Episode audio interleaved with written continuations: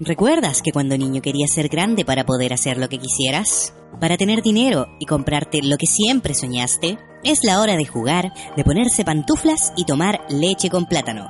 Bienvenidos a nuestro lugar de reflexión y diversión. Soy el perrito Pochito y los invito a preguntarse, ¿por qué crecí tan rápido? Muy buenos días, queridos pochitos. Hoy es viernes 18 de enero, estamos grabando esto de noche.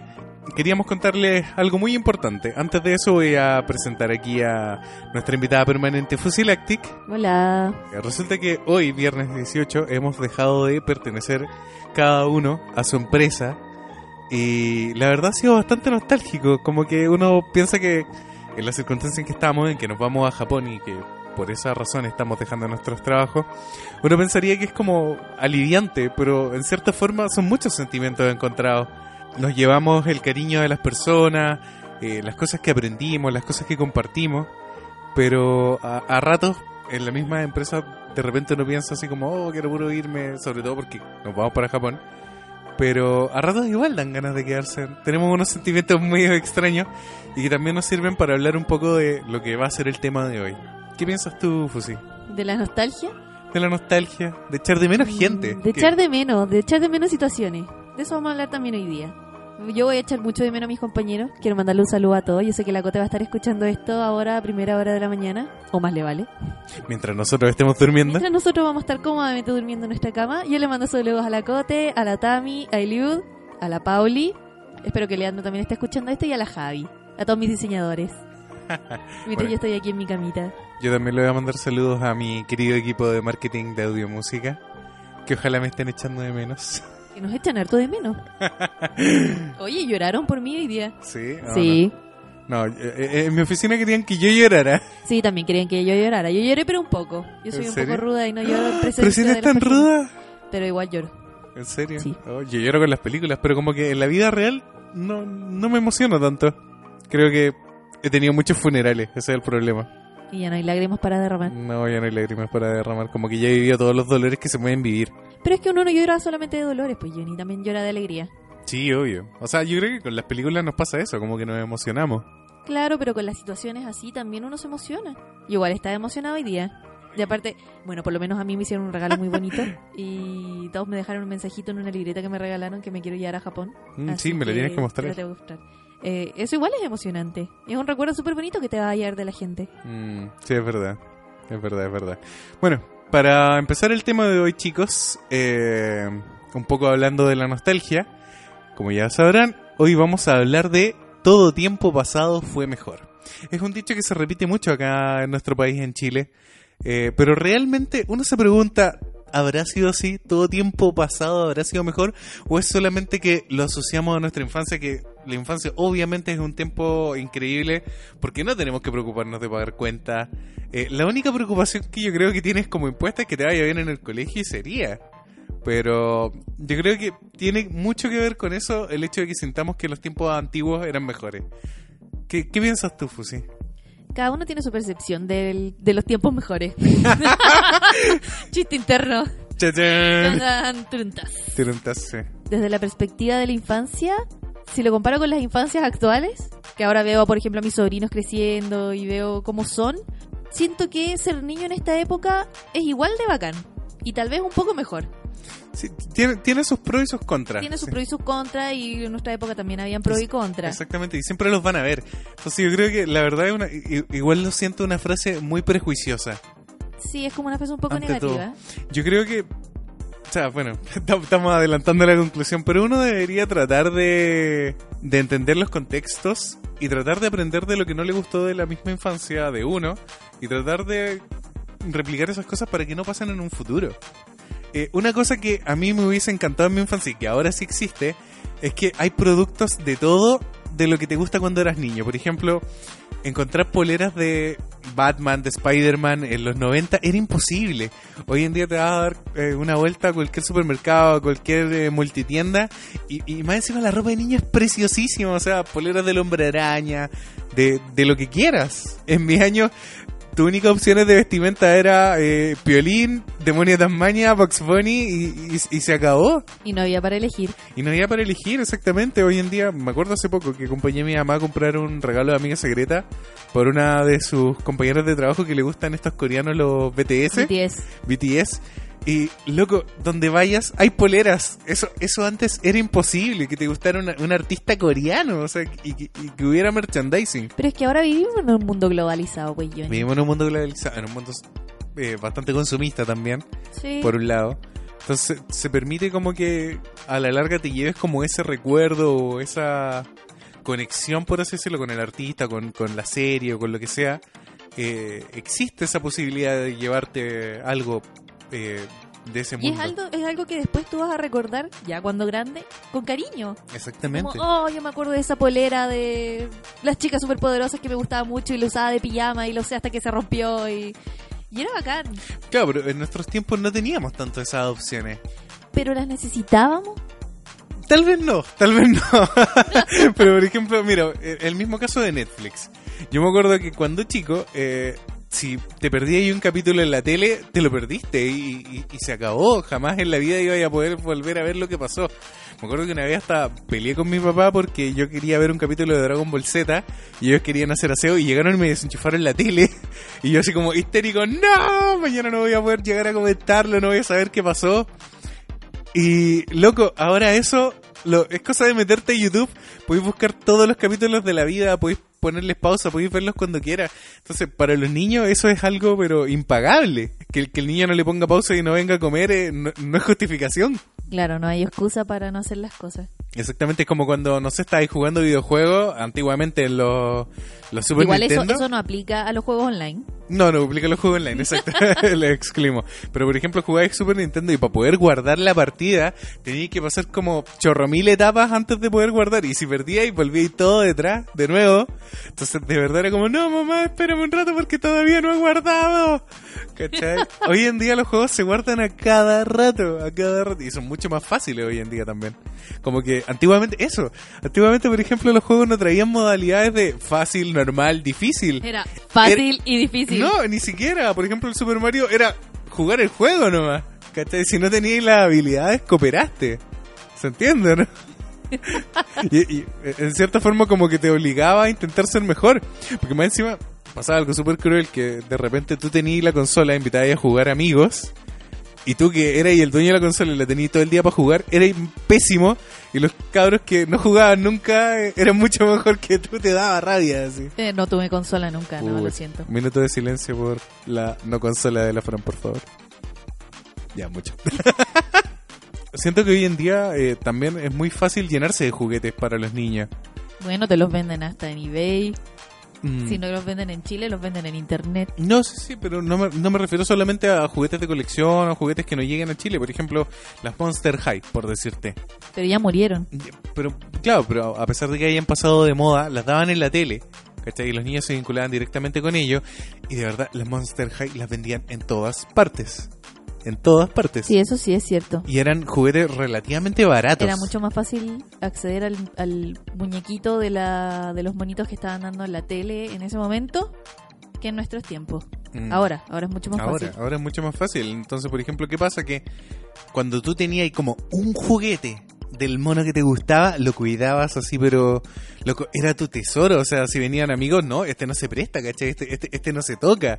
En cambio, no sé, veo, veo por ejemplo a mi misma hija, la, la Emilia, que le mando saludos, loco, rompía todas las muñecas. Le regalaba Monster High, ¿cachai? De colección, que costaba encontrarla. Loco, íbamos a verla y, Y no sin tenían pelo, no piernas, tenían ropa. Tenían cara. Los dedos todos mordidos. ¿Por qué? ¿Por qué hacen eso? Pero tal vez ella va a recordar esto con mucho cariño cuando sea más grande. Y se va a acordar de esa muñeca que destrozó que le regaló su tío. Ah, qué terrible. bueno, pero son cosas que pasan. Por ejemplo, otra cosa que a mí me gustaba mucho de mis tiempos, que ahora no se da, era por ejemplo el tema de los medios y la televisión infantil. Hoy en día en la televisión pública cuesta mucho encontrar programas de, de televisión infantil o familiares.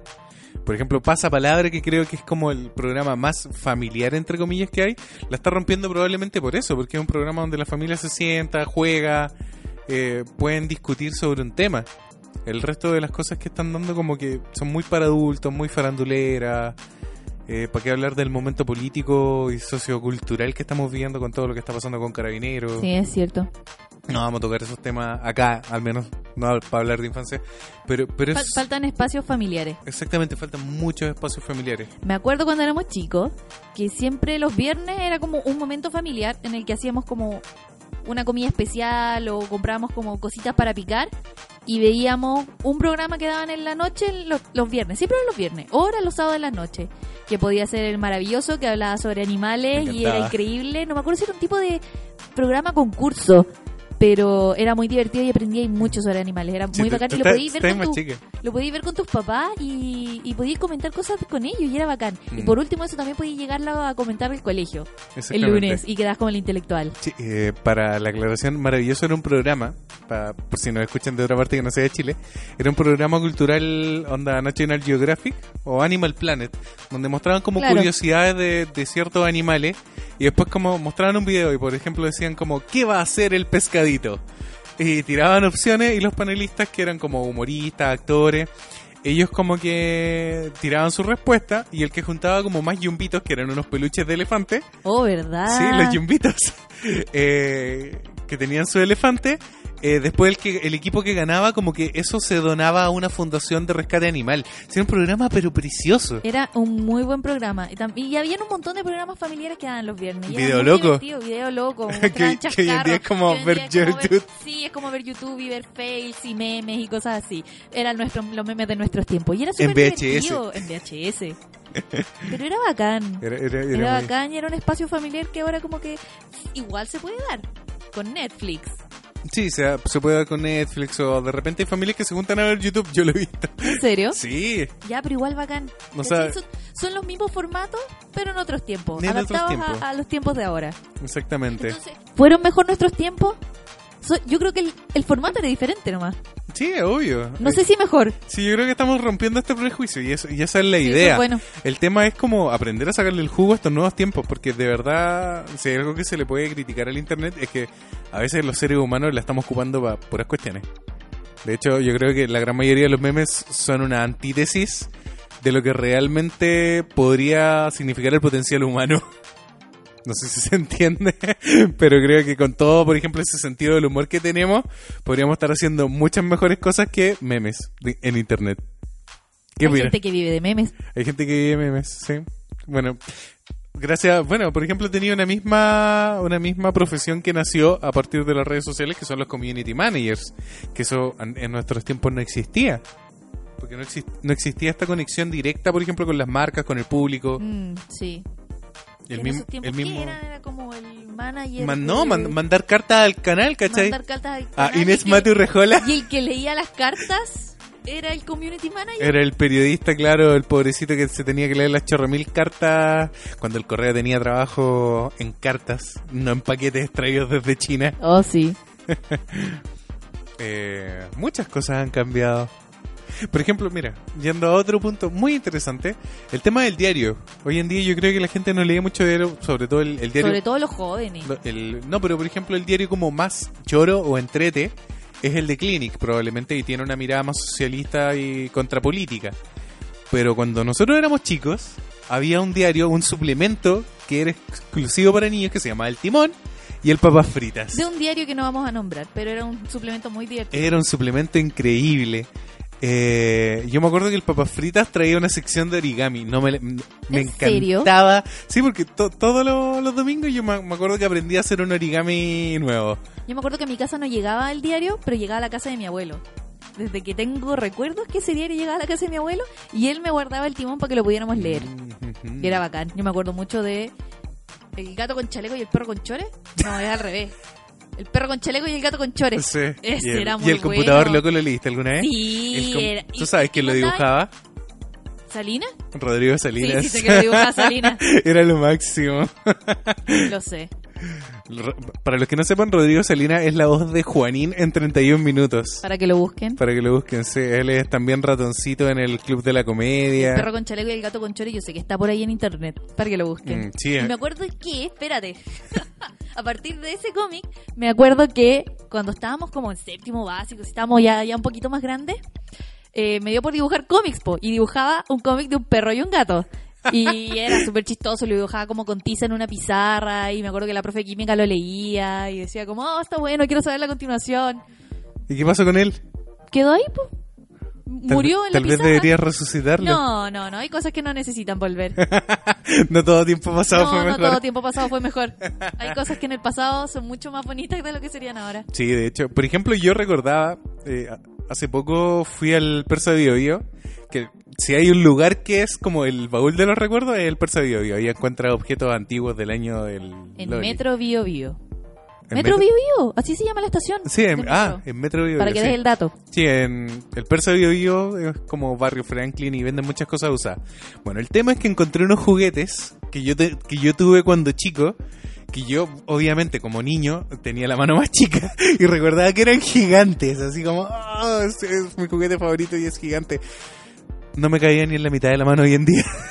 Eran muy pequeños. eran muy pequeños y eran horribles y yo pensaba que estaban muy bien hechos de la serie, así como que era igual al de la serie. Juguetes fidedignos. Exacto, y era más feo que mono de cajita feliz, ¿cachai? No, y hay juguetes que son buenos de las cajitas felices. Pero no siempre.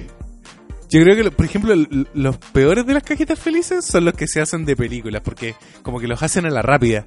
Sí. Es- es- esos son pésimos, como que la versión derretida del mono. Pero los de grandes marcas y videojuegos siempre quedan bonitos. Sí, los de Super Mario, los de Los de Pokémon, aunque los que llegaron a Pokémon de ahora son bastante feos. Sí, bien feos, pero los de Hora de Aventura. Los de Hora de Aventura son geniales, los teníamos todos. Network, mm, Los tenía, los teníamos todos. Sí, vendimos varios. Yo me acuerdo cuando chica tenía unos de Hello Kitty que estaban muy, estaban muy bien hechos. Muy bien hechos. Y de hecho creo que todavía tengo uno por ahí guardado, sí. De hecho, en, con en el persa también me he encontrado con algunos de Toy Story, de las promociones de los años cuando salieron las películas, imagínate. Y, suelo, y yo también los recordaba preciosos y eran horribles. Horribles. eran horribles. No, yo- no, yo me acuerdo y eran preciosos. Por lo menos los míos. Eso es bueno. Pero sí, bueno, O unos de Monster Inc. pucha También no. habían unos de Monster Inc. Mm, No, no. Eso eran En horribles. ese tiempo creo que ya no me llevaban al McDonald's. No, ese, ya estaba más grande. Vendi- venían como con las puertas y venía el mono. Mm, Eran horribles, ¿era pero- horrible? Pero lo usamos para jugar. Qué pena. bueno, yo creo que una de las cosas que más extraño de mis tiempos es, eh, que veo en los niños es el tema de no tener como amigos cercanos, eh, ese amigo que te golpeaba la puerta y decía como, tía, eh, el Johnny va a salir a jugar, así como a la pelota o hacer cualquier cosa, que era pasar tiempo con tus amigos, conversar. Eh, de repente tener que soportar un, a un loco pesado que también te ayuda a crecer a la larga porque siempre vamos a tener un pequeño enemigo en la vida. Eh, por ese tipo de cosas siento que hoy día no pasan, porque los niños, sobre todo, están como tan ensimismados en sus casas, el hecho de que eh, alguien los tiene que cuidar o que, Que a veces se quedan solos. porque a veces se quedan solos viendo tele, viendo Netflix.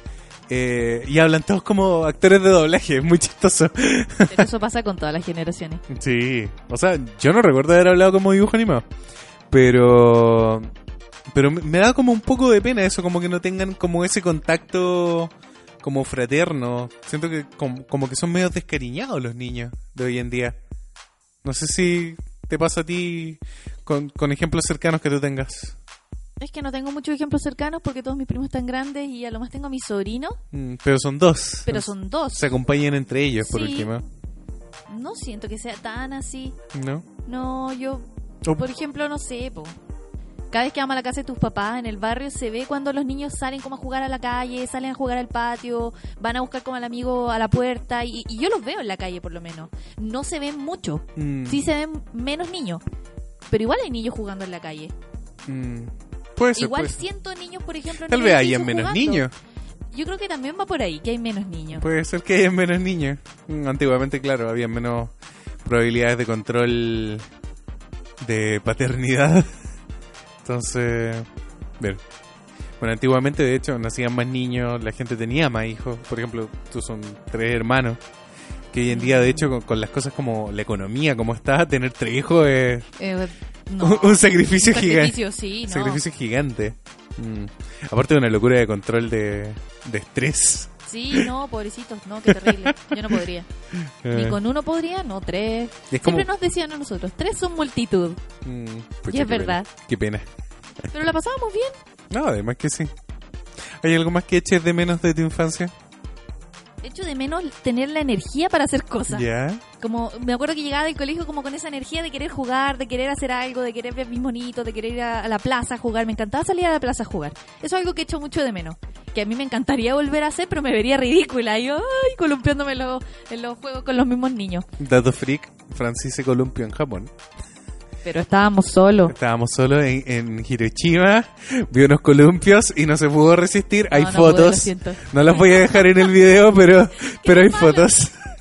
Bueno, me gustan los juegos, esas cosas extrañas de mi infancia. Salir a andar en bicicleta a la plaza. Me acuerdo que teníamos como una plaza regalona que quedaba muy cerca de la, del edificio donde vivíamos. Y todos los fines de semana mis papás nos llevaban para allá. O a veces me llevaba mi mamá o a veces nos llevaba nuestro papá. Y mm, me acuerdo que en esa plaza eh, estaba como cerrada con una reja.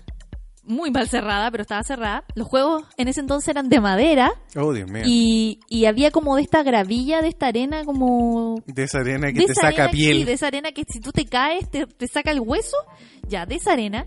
Y me acuerdo haberme caído en la bicicleta un montón de veces. O sea, tú intentabas frenar y, y era terrible. O sea, tenías que calcular en, con cuál de las dos rodillas iba a caer. ¿Cuál querías salvar? Y hace poco fui a esa plaza de nuevo y está toda pavimentada. Cambiaron los juegos, ahora son como unos barquitos gigantes, muy bonitos, muy didácticos, de plástico. Fisher Price. Horrible. Entonces como que siento que perdió la identidad en mi plaza favorita. Mm, Onda, siento que yo yo siento que la experiencia que yo viví en esa plaza no la sentirían igual si llevara, por ejemplo, a mis sobrinos para allá. Ellos Mm. tendrían otra percepción de la plaza. Por ejemplo, ahí, ahí pasa algo que yo le escucho mucho decir a los a los adultos en general que antes los niños eran como más carne de perro, por así decirlo. Un De dicho que muy- se caían y no importaba. Y no importaba exacto porque por último ese cabro chico se caía, ya párate, ¿cachai? Fue tu culpa. Pero hoy en día si el niño se cae, se, Hay se que golpea, llevarlo con ambulancia al hospital. y, y fue culpa del municipio, porque las normas de seguridad no eran Y las tal vez por eso necesarias. han cambiado las plazas. Sí, esos juegos de madera eran terribles. No, sí, eran terribles, O sea, exactamente. te caí por un hoyo y perdiste la pierna y perdiste la pierna. Y Probablemente. fue culpa tuya. Yo creo que por eso cambiaron las plazas. Por lo mismo de la arena. Era súper peligrosa. Sí, yo creo que por eso han cambiado las plazas también, pero...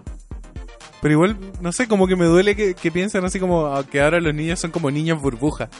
Que no Sí. se pueden caer. no se Yo creo, pueden yo creo que el problema son los padres, que los padres son más histéricos, como que... Más pr- sobreprotectores. Exactamente, porque como vivieron este tipo de infancia donde podría haber perdido la pierna, Puede ser. no quieren que a sus hijos les pase lo mismo. Pero nosotros, ahora millennials, si tuviéramos hijos, que no eh, yo que se saquen la mugre nomás, que se caigan, que coman tierra. Yo creo que Me es pasa- porque no lo hemos pero- tenido. No, pero me pasa un poco con mis sobrinos, que yo de verdad soy un poco sobreprotectora y si se cae, lo agarro y lo llevo y el pobrecito se, y el pobrecito se, se, se raspó la rodilla y hay que llevarlo a la clínica. Pero su mamá no es así. Se cayó, se levanta, se pegó, una nada y nomás, listo, ya siga jugando. Claro, como que uno tiene mu- mucho más cuidado con los niños ajenos. Sí, con los niños ajenos, pero yo creo que si fueran míos, como ya se cayó, listo, arriba, ya, ya, ya, Mm. siga jugando nomás. Sí, pero por ejemplo la abuela, la abuela siempre son mucho más sobreprotectoras. Yo creo que el, el niño se cayó y catástrofe nacional. En, en el caso de tu mamá, por ejemplo, ¿cómo era con usted? No, si nos caíamos ya arriba nomás, listo, un poquito de agüita, pero no me acuerdo nunca de haber tenido que ir a una clínica o al hospital o algo, porque nos caímos. ¿No? No, para nada. Me acuerdo que una vez me colgué como de las rodillas, en estas vigas que son como para columpiarse, ¿Ya? que son como estas, como de monito, no sé cómo se llaman. Ya, pero eh, Ya, de se estas entiende. vigas de juego Que habían antes. que habían antes. Podemos dejar una foto. Mm. Y... Es como una escalera, realmente. Una escalera que lo hubiera doblado en una U, ¿no? Sí, Sí. eso debe tener un nombre. Sí, debe tener Bueno, un ya, nombre. yo me colgaba de las rodillas en esas cuestiones. Me acuerdo haberme caído de cabeza al suelo y me pegué en la frente. ¿Y tú crees que me llevaron a un hospital o algo? No, pues y por eso quedaste así, y pues, por eso soy así. Viste, ahí está la... Ahí está la... Ahí está la razón, pero eran buenos tiempos. Yo todo, no pasaba bien. todo se ha revelado. Por eso ahora la Fran estudió diseño gráfico. Claro. Por ejemplo, algo que hace poco, bueno, de hecho lo traté un poco en mi tesis de título, que tenían los programas infantiles, volviendo un poco al tema de los programas infantiles y de, de la relación de familia, que se ha perdido mucho por, por el mismo tema del trabajo hoy en día, que los papás tienen que trabajar Oh, sí. todo el día para poder mantener a su hijo, porque la vida está muy cara hoy en día. Eh, antiguamente no era tanto así, los trabajos como que no duraban tanta hora o trabajaba uno y, po- por ejemplo, un padre podía mantener una familia completa y la mujer podía dedicarse a ser dueña de casa, que fue lo que le pasó a la generación de nuestros padres. Eso sí, sí hoy, es verdad. Hoy en día el matrimonio tienen que trabajar los dos para poder mantener el cabro chico. Y los niños si se tienen que quedar solos o con los tíos o con la abuela. Mm, exactamente, cooperaron. Bueno, pero una de las cosas que pasaban antes er- era que los papás se daban el tiempo de sentarse a ver tele con, con su hijo. Y a mí una de las cosas que me encantaba era cachureos. No solamente porque el programa era súper entretenido, a pesar de que plagiaron todas las canciones había de por haber que existen en el universo mundial. Pero una de las cosas bonitas que tenía era que tenían programas de concursos donde no eran los niños los que participaban, eran los eran papás. los papás. Exactamente, entonces el papá, por ejemplo, que le ganaba a Chanchomán y se ganaba una Super Nintendo para su hijo, ¿Podemos poner fotos? No, no, No, podemos poner no. fotos de esto. eh, sí, No, pero búsquenlo. Bueno, búsquenlo. Eh, loco, ese papá era héroe para la vida, así. Onda, ese papá y ese hijo, ahora, desde, desde ese momento eran Los inseparables. Loco, eh, ¿caché? Ese tipo de relación como que se fue perdiendo a través de la televisión. Pero porque se fueron perdiendo también esos espacios familiares, pues, como lo decíamos antes. Eh, De tener un referente cultural unido. ¿Cachai? O sea, yo le hablo de epidemia, de Chenchomán, del gato Juanito a mis papás y ellos saben quién, quiénes son. Pero no sé, le- les pregunto, mamá, eh, con suerte sabrá quién es Goku. ¿Cachai? Pero es porque no se sentaron a verlo contigo. No, pues exactamente. Pero, pero de hecho yo siento que eh, muchos de los programas de hoy en día también que se dan, los papás no tienen idea. Por ejemplo, el mismo caso de las Monster High. Si la niña no dice que- cuál Monster High quiere, probablemente los papás lleguen con cualquiera. Porque y eso hay era terrible. Porque hay muchas. A uno, a uno también le pasaba cuando era chico que quería, no sé, cierto tipo de muñeco, cierto tipo de auto y llegaban con cualquier cosa. Que era de la misma línea, pero, Claro, pero no era el que quería. No era el que quería, exacto. Es como cuando, no sé, estaban los, los tres motorratones de Marte, tú querías el blanco y te traían el negro, por decir un ejemplo. Obvio. Obvio. Pero yo creo que eso pasa, entonces siento que los papás como que no se involucran con, con los símbolos y eso es súper importante porque los primeros como héroes o símbolos de, de bien, por así decirlo, donde los niños forjan sus valores, tienen que ver mucho con la televisión o con los mismos valores que les imponen sus papás. Y, y eso hoy en día tal vez los, los padres no se están dando el ejercicio. Siento que algo Yo que creo se que los padres jóvenes sí. Yo lo veo, por ejemplo, en uno de mis hermanos, que es el único que tiene hijos. Siempre voy a hablar de él. Y a él le encanta ver, o le encantaba ver, ya no sé si lo ven, Macha y el oso. Y le encanta el oso. Y le encanta ver cómo sufre el oso. Porque yo creo que se identifica con el oso porque le pasan las mismas situaciones con su hija, Mm. que coincidentemente es igual a la niñita. Sí, es rubia igual. y es igual de maldadosa. Y, y ven todos sus programas y se sabe todas las canciones de los de los de los shows. De hecho, tienen CDs de cachureo. Mis sobrinos que yo creo que en su vida van a ver cachureos, pero se saben las canciones. ¿Verdad? ¿Por Sí. qué? Porque yo Y lo ven en YouTube. Y yo creo que mi hermano también vio la serie, o no creo que haya crecido con la serie porque igual es mayor, conocía la serie. Entonces igual intenta transmitirle esas cosas a los niños. ¿Por qué? Porque igual es una generación no tan vieja.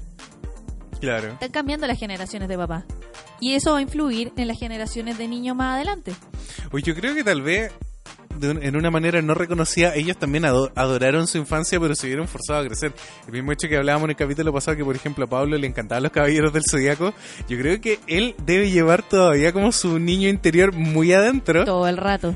Y, y lamentablemente como por situaciones como sociales, Sociales. Se, se ve forzado a, a mostrarse como el papá exitoso cuando yo creo que él lo único que quiere es irse todo el día al cine, comprarse un caballero del zodiaco y armarle la armadura. Ya lo sabes, José. Él quiere un caballero del zodiaco. De hecho, lo pidió cuando fuimos a Japón. ¿Verdad? Sí. Quería uno. Quería uno tan carísimo. y fue como, no, No, olvídalo. no, no, te queremos, quiero, pero, no, tanto. Lo siento. no teníamos suficiente dinero, no. Sí, ¿verdad? ¿Viste? Él, él sigue siendo un niño. Él sigue siendo un niño. Yo creo que por eso él trata como de eh, influir en sus hijos y lle- llevarles como esta infancia bonita que él tuvo, ¿cachai? Hacia ellos. O, o, por ejemplo, tener eh, como esa figura paterna presente con, con ellos. Que Yo creo, que es súper Yo importante. creo que como nosotros crecimos viendo dibujos animados, más que las generaciones de nuestros padres, eh, son cosas que vamos a querer transmitirle después a los niños. Mm. O sea, si sale un monito animado eh, en la época de los de los niños, de mis niños o de mis sobrinos, de quien sea, yo me voy a sentar súper feliz a verlos con ellos. Mm. Aunque sea la cosa más estúpida que haya. Pero yo me voy a sentar a verlos con ellos, los voy a disfrutar con ellos, voy a conversar con ellos, quiero que me cuenten de los monitos, quiero que inventen historias y, y lo voy a pasar la raja. Sí. Hubo un boom acá en Chile cuando cuando éramos adolescentes, y aquí vamos a pasar un tema oscuro de la etapa chilena. Oh, oh, Dios, no. cuando empezaron como a, a retransmitir series antiguas, yo me acuerdo, antes de que lleguemos a eso, eh, estaban dando Heidi, Marco y Remy en, el, en la red. Y que esas fueron series con las que crecieron nuestros papás. ¿En serio? En serio, sí, se las volvieron a dar. Y yo me acuerdo que le dije a mi mamá, mamá, van a volver a dar Heidi. Mi mamá alucinó y me decía como, ¿cuándo, cuándo, cuándo? Sí. Y nos sentábamos a ver Heidi, yo nunca la había visto. Y, y se la lloraba entera porque de verdad así como que... Cuático. Eh, eh, le recordó su infancia. Aparte que mi mamá tuvo una infancia muy dura. Como en, en- en los años 80, 70, 80, eh, Chile estaba pasando por un pésimo momento. Entonces, de verdad, eh, como que le trajo recuerdos como a la larga muy bonitos y a la larga muy dolorosos. Pero aún así también se daba el momento de verla conmigo y me, y me contaba la historia y se la sabía entera. Y hace unos años salió un live action de, de Heidi eh, hecha sueca. ¿Verdad? Y la película es preciosísima, está muy Era bien hecha. muy preciosa la película. De hecho, Yo tampoco conocía así como bien la historia de Heidi, pero esa película me llegó. Lo- loco, la película está demasiado bien hecha. Si no la han visto, búsquenla. El abuelo de Heidi, de hecho, es el actor que hizo de Hitler en la caída, el del meme, el de el que siempre le cambian los subtítulos. Es el mismo actor. Eh, pero actúan muy bien. Pero actúa muy Es bien muy exactamente. bonita la película. No, es preciosa cuando se la llevan a la ciudad y el abuelo la echa de menos. Qué terrible. Oye, sí, es terrible. Sí, bueno, en, en, en esta ola de boom de, de animación japonesa que, que, que llegó a Chile, empezaron a llegar también bandas japonesas. Como que por primera vez empezaron a llegar de verdad cantantes japoneses a Chile. Eh, vino Tochi, que fue el cantante ex Japan primero, recuerdo. Miyagi, no, vino Miyagi, primero. Miyagi, eh, llegó también después Bams, que Bams es el proyecto aparte del vocalista del Arkenciel. Y bueno, ahora lo que está pegando del coreano. Lo- lo- los Sí. músicos coreanos son como lo, lo que la está llevando hoy en día. Pero en ese punto preciso de la historia empezó a llegar algo que se llamaba el ochare. Ya. Y eso llevó a que los chicos como que copiaran esa identidad cultural y acá en Chile se le llamó Se- los se apropiaran. se apropiaran de eso y se les llamó los Pokémones. Y yo creo que los que están escuchando aquí todos tuvieron su pasado Pokémon. O Así que- tuvieron un amigo Pokémon. o tuvieron un amigo Pokémon. Así que salgan del closet ahora y nos vamos a ir al diario de Eva. Ay, Dios mío. La verdad es que yo nunca lo vi. Pero, o sea, lo veía a rato porque te juro que ah, yo ya estaba grande. Yo tenía como 20 años, estaba en la universidad. No, cuando no, cuando pegó? como 14, 15. Estaba ahí en plena época Pokémon, ¿eh? Y el diario de Eva básicamente se trataba de un programa donde los menores de edad iban a resolver como problemas que tenían o entre ellos o con sus padres por su falta de identidad. Y a pesar de lo chistoso que podía parecer el programa, era el reflejo de lo que estaba pasando por esta falta de programas familiares. Yo creo que es, es todo el rato eso, porque a la larga, como no teníamos referentes culturales en Chile, los chiquillos empezaron a buscar referentes culturales afuera, Externos. externos, o lo que fue llegando por este boom de animación japonesa, dígase. Y los papás como, obviamente, ¿qué, qué es esto? ¿Qué, qué les, qué les pasa? No, tú no eres mi hijo, yo no claro, te conozco. rechazaban. Los rechazaban cuático y onda, tú prendías el diario de Eva y, y era como, tenía un CG titular tipo noticioso que decía como, mi papá no me quiere dejar ser visual. Eh, así como, papá entiende que soy gótico. Y, de verdad, ¿Verdad? y podía parecer un, un titular súper ridículo, pero yo siento que el trasfondo de eso era súper potente. Porque de verdad, o sea, que tu papá no entienda lo que está pasando o que el, el papá reniegue de su hijo porque en el sentido de cómo llegamos a eso eh, es trágico porque está quebrando la sociedad completamente. O sea, esos niños después, ¿qué pasó? Terminaron con malos sueños, volviendo al capítulo pasado. Sin vocación. Bueno, es es- es súper potente porque de verdad el, el hijo siente el rechazo de su papá, se aíslan cada uno por su lado. Por ejemplo, el papá que le gusta Star Wars, por decirte, eh, el hijo dice como, ah, te gustan cosas de viejo. Y el papá no entiende como las nuevas culturas, los coreanos de repente, qué sé yo. Entonces, eh, ahí es cuando tú te das cuenta que falta demasiado un programa o televisión familiar que los vuelva a juntar para tener estos héroes, estos referentes culturales que sean como la convivencia o los sueños de los niños y los sueños de los padres más amenos, O más conectado. más conectados, exactamente. Por ejemplo, yo creo que muchos de los niños de hoy en día no tienen idea qué hacen sus papás en el día a día, Además de trabajar. además de trabajar, pero qué hacen realmente en su trabajo, a eso sí, eso es cierto. Así como, papá, ¿a ti te gusta lo que haces? ¿Eres feliz ¿Eres- trabajando? No, no sé si eres feliz trabajando, pero, por ejemplo, yo me acuerdo... ¿O eres feliz en tu trabajo? No sé, o haciendo lo que... ¿Estás haciendo lo que te gusta? Exactamente. Por ejemplo, yo me acuerdo que mi papá era panadero. ¿Cachai? Mi- Es panadero. Es, panadero, pero antiguamente había una panadería gigante que se llamaba Supermercado Las Palmas. Y a veces yo lo iba a ver. Y él, como para que yo me entretuviera, me hacía animalitos de pan. Y lo, lindo. Y lo echaba al horno. Y yo después la... me daba pena comérmelo porque lo hacía súper bonito. Y a veces llegaba con panes de cocodrilo a la casa. ¡Oh, así gigantes.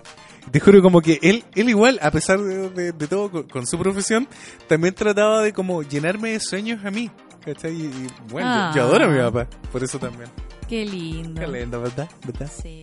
Por ejemplo, me acuerdo que había muchos juguetes típicos chilenos. No sé si tú tuviste uno de estos monitos que, que están como parados en una H con unos cordeles. O sea, me acuerdo ¿Y de saltan? visto, pero así ¿Nunca como tuviste? tener, no. No. O tal Bueno. vez sí, pero no me acuerdo. Bueno, yo me acuerdo que eh, siempre vendían como un guasito, un monito con, con ropa X, ¿cachai? Como nada muy, muy fancy, po. Pero mi papá, siempre cuando chico, se hacía él sus propios juguetes de madera. Y era. siempre- es, es muy pillo para los juguetes. Y él me hacía el monito y me decía como, ya, ¿qué querí? Y, me lo esculpía. Así, por ejemplo, recuerdo que una vez le pedí una epidemia y como que me esculpió una epidemia.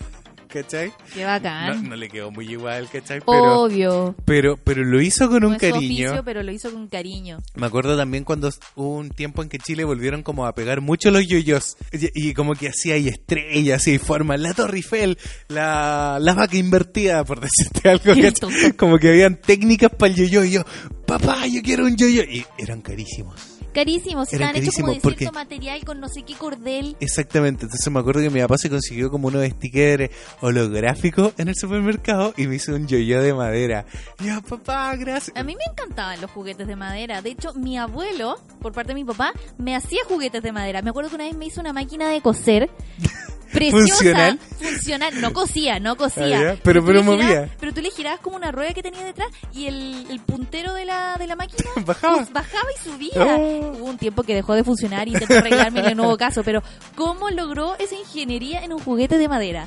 Y, y le dedicaba eh, mucho tiempo, me acuerdo que los pintaba. Eso era amor. Me armó un a mí y a mi hermano nos armó un trencito. Los carritos se conectaban con estos ganchos y con mi hermano alucinábamos. O sea, éramos los únicos niños que tenían un juguete Esto- de esto- madera. estos ganchos tipo cortina. Estos ganchos como con forma de, de, de pregunta, de signo Sí, de sí. pregunta, ya, esos ganchos. Esos ganchitos. Se conectaban y era bacán y se nos perdieron todos, pero todavía me quedan un par ahí, unas mesitas y unas Qué sillitas. bonita. Y era bacán, esos son bonitos recuerdos que tengo de mi infancia. De- hecho voy a ir a ver a mi abuela antes de, de, irme. de tu abuelo también, sí. Sí. sí, muy bonita. Claro, por ejemplo, es- eso Yo creo que se los voy a llevar, solo para mostrárselo. sería bonito. juntos. Claro. Por ejemplo, ahí tenía un ejemplo de una conexión de un tiempo pasado que fue mucho mejor. Porque hoy en día eh, en Chile es, es todo tan consumista que el papá Prefiere comprar el prefiere juguete. comprarlo, exactamente. Y si, y si algo se echa a perder, ni siquiera se esmera en arreglarlo. O sea, ya cómprenle otro, ¿cachai? Sí, eso es cierto. Y, y- y en cierta forma puede ser facilista porque lo entiendo porque los papás no tienen tiempo hoy en día como para sentarse a arreglar algo. Eh, y, y las cosas igual relativamente son baratas, sobre todo los juguetes Sí, para niños. producir juguete, armar Pero, juguetes pero, de uno, pero imagínate en la mente barato. de ese niño lo que es mi papá me arregló el juguete. ¿Cachai? Algo que, no sé, así como mi papá es súper bacán, o sea, lo abrió, lo destapó y lo, y lo hizo de nuevo. Imagínate la mente de ese niño, cómo explotaría. ¿Cachai? O sea, yo espero que exploten porque nuestras mentes explotan en esos tiempos. Sí. Pero ahora los niños no se, no se sorprenden con nada. ¿Cachai? Es como, ah, papá, cómprame otro, cómprame otro. Claro, cabrón, malcriado. Eh, Claro, y no sé, ya el cine después no les puede ah, pero hay que darse la oportunidad Sí, todo el de rato. crear momentos más. Yo creo que i- igual tengo esa, bueno, nosotros somos buenos pobres. Sí. Tenemos como esa mentalidad de De arreglar las de querer cosas. arreglar las cosas. De hecho, por ejemplo, nuestros computadores se están quedando un poco obsoletos y entre comprarnos uno nuevo, obviamente compramos partes y los arreglamos y ahora funcionan bastante mejor. Sí. Entonces, claro, somos somos bastante de esa mentalidad. Y, y, y yo De siento que las cosas se pueden arreglar. de que las cosas se pueden arreglar, o sea, y también tiene que ver, yo creo, con un tema ecológico, porque si llegáis y botáis un computador, loco, eso es basura que no se recicla. Mm. Estamos llenando el mundo de basura, y eso también es algo sumamente importante que enseñarle a los niños de hoy en día. Que no todo es desechable. Que no todo es desechable, exactamente. Y que probablemente, de hecho, un dicho que he escuchado mucho de los viejitos, y que decían que las relaciones antiguas duraban tanto porque cuando algo se rompía, se trataba de arreglar, no se desechaba.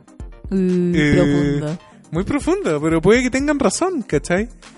Uno, por ejemplo, no sé, se rompe un jarrón, trata de arreglarlo ya, a lo mejor la relación va a tener grietas, pero tal vez en esos años también lo Hay importante era técnica- permanecer juntos. Una técnica japonesa muy bonita que ahora no sé cómo se llama, pero se trata de arreglar, no sé, platos rotos, tazas rotas y se unen como las fisuras entre las partes con oro. Con oro. Con oro, con ¿Y queda oro, oro líquido. Queda preciosísimo y, y- y como que a- algo transmite, tiene, tiene un, un significado súper profundo. A lo maricondo. O, no, no a lo maricondo, pero tú sabes que a los japoneses les gusta eso como de la introspección, el recuerdo, el, el- el salir adelante, Bueno. iba lo de las relaciones y esa técnica japonesa que es muy bonita. Mm. Sí, por ejemplo, bueno, los japoneses son un caso bastante particular porque, por ejemplo, ellos por muy rota que tengan una relación, por ejemplo, prefieren tener un amante Escondida. escondida que romper un matrimonio. ¿Cachai? Y, eh, no sé qué tan bueno sea eso realmente. Eh, a la larga, ¿En qué podrá afectar, por ejemplo, a los A los mismos niños. niños? Pero es que, por ejemplo, en Japón mismo los niños son súper independientes y creo que también es son algo... pequeños adultos. Son pequeños adultos y es algo como que también me da un poco de pena de, de, de Japón. Como una de las cosas que, que no me gusta, pero también me gusta a la vez. Mm, sí, los niños son independientes, pero son crecen demasiado rápido. Exactamente, como que tienen que hacerse cargo de ciertas cosas eh, desde demasiado chicos. Hay cosas que me gusta que les enseñen, por ejemplo el tema de la comida en los colegios y que tengan que ayudarse entre ellos, lo encuentro estupendo. Sí, sí, eso tiene que ver con como con cooperación social. Exactamente. De todos para todos. Exactamente, y eso, y eso ayuda demasiado a, a entender a tus compañeros como iguales, a, a- a funcionar como sociedad. Y creo que eso es algo súper bonito, pero por ejemplo algo que no me gusta y que vimos en nuestro primer viaje a Japón es que los niños anden a las seis y media de la mañana yéndose al colegio eh, solo, o sea, Tienen en, menos de 10 en- años. en- en y gru- tienen menos de 10 años. en grupos de a tres, ¿cachai? Y, pero solos, con probablemente, loco, era más grande la mochila que el niño. Y, y eran muy pequeñitos, o sea, alguien lo ve acá en Chile y se le parte el alma porque... Pero el niño súper apachorrado, empoderado de, de su adultez prematura. Era muy extraño de ver. Como que siento en ese sentido que tal vez le roban un poco la infancia a los niños. Pero curiosamente, Japón es un país donde se puede seguir siendo niño por el resto de su vida. Grande. Pero no es curioso, por lo mismo, que ya no estén naciendo niños en Japón. Claro, Hay exactamente. todo un paradigma ahí. Sí, todo un paradigma que probablemente abordaremos mucho más cuando estemos allá y entendamos en un lapso más largo del que ya estuvimos en Japón eh, cómo está funcionando realmente la sociedad. Sobre todo en una sociedad que está cambiando hoy en día con el mismo tema de los inmigrantes que vamos a hacer nosotros. Vamos a ser Vamos a inmigrantes. ser inmigrantes. Entonces vamos a ver cómo, cómo están cambiando las cosas en Japoncillo. Yo espero encontrar, y estoy segura que vamos a encontrar grupos de niños jugando, Sí, grupos de niños saliendo juntos. De hecho, mira, ahora que lo menciona, no sé si recuerdas que un día nos saca, fuimos a comer a un parque que no estaba muy bonito y llegó un niño con progeria. ¿Te acuerdas? Un niño Sí, japonés con Sí, sí, me progeria. acuerdo. Pero a mí me llamó mucho la atención que el niño, obviamente, como tenía progeria, se veía como enfermito y todo. Como frágil. pero como frágil, pero el cabro chico la estaba pasando genial y, y, y súper mayor. Y por lo general los niños con progeria no viven tanto.